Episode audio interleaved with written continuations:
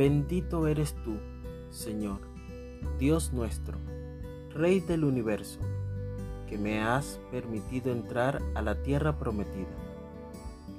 Estando los hijos de Israel acampados en Gilgal, celebraron la Pascua en la noche del día 14 del mes en los llanos de Jericó.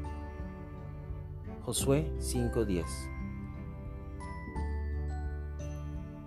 Durante la semana pasada, estuvimos recordando cómo ha influenciado sobre toda la humanidad y su futuro los eventos del sacrificio del Mesías, desde el sacrificio del Cordero en Egipto hasta la muerte de Jesús en la cruz.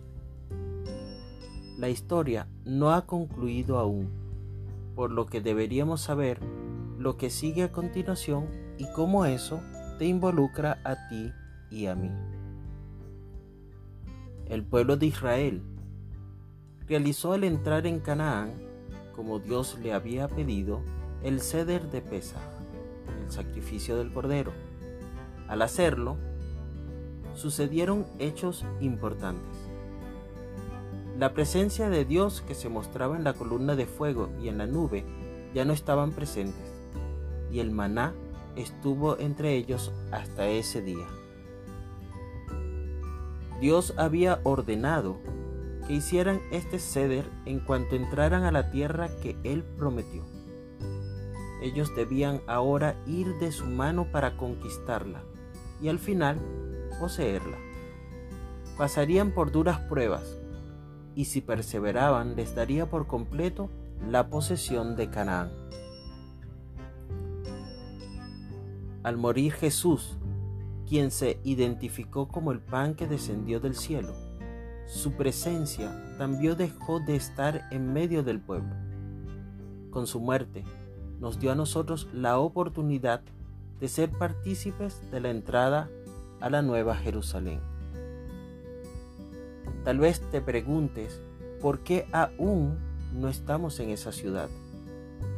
La Biblia no nos deja con esa incertidumbre, sino que nos dice que Él está preparando el lugar para nosotros Mientras tanto, al igual que el pueblo de Israel, tendremos que pasar por luchas, pruebas, aflicciones, embates de la naturaleza entre otros, hasta que finalmente podamos poseer la tierra.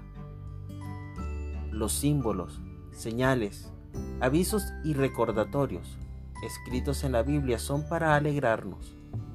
No estamos solos Dios sigue al control de todos los eventos que acontecen actualmente y también de los que se darán en el futuro. Junto a Él viviremos todas estas experiencias y entraremos en la nueva Jerusalén. Que el Eterno te bendiga y te preserve. Que el Eterno ilumine su rostro hacia ti y te otorgue gracia que el Eterno eleve su rostro hacia ti y ponga paz en ti.